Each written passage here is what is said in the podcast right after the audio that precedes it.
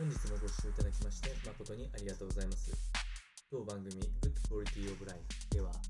日々皆様がワクワクして過ごせるような新しいトピックスやヘルス関係の論文等を参考にしながら情報提供を行いますのでぜひお聞きください。それでは本日のテーマですけれども、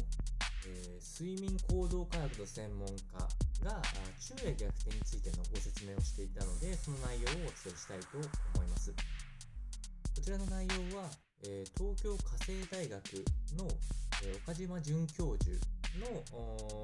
アドバイスを中心とする掲載記事の内容をお伝えしていきたいと思います。まず、この在宅勤務等が広がっていく中で、えー、起きている現象の一つといたしまして、仕事を夜遅くまで、えー、行ってしまうこと、これによって就寝時間が遅くなってしまうという現象が、まあ、かなり、えー、散見されるということでした。でその結果からあ睡眠不足や睡眠の質が落ちていることが確認されておりまして、まあ、一つはあ外出が減ったこと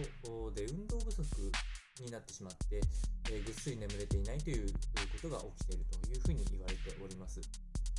やはり睡眠の質を上げるには一定程度一日の中で身体的な負荷っていうのがどうしても必要になっていって、まあ、そこで疲労感を感じると夜の睡眠っていうものの質が上がっていくというふうに言われておりますので、まあ、この点に注意していければというところから、えー、まあ、まずこの運動不足での対応っていうところなんですけれども、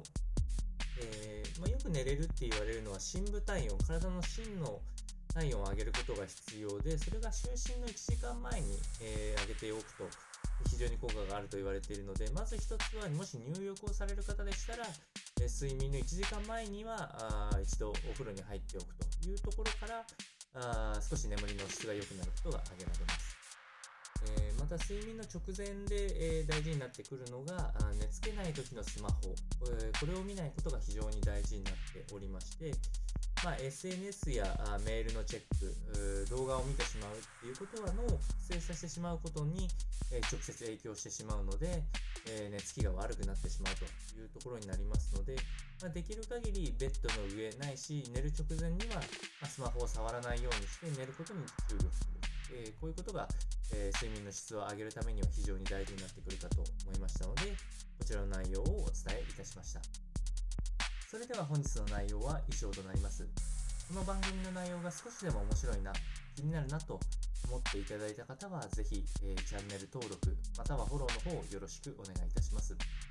それではまた次回の放送でお会いしましょう。本日もご視聴いただきまして誠にありがとうございました。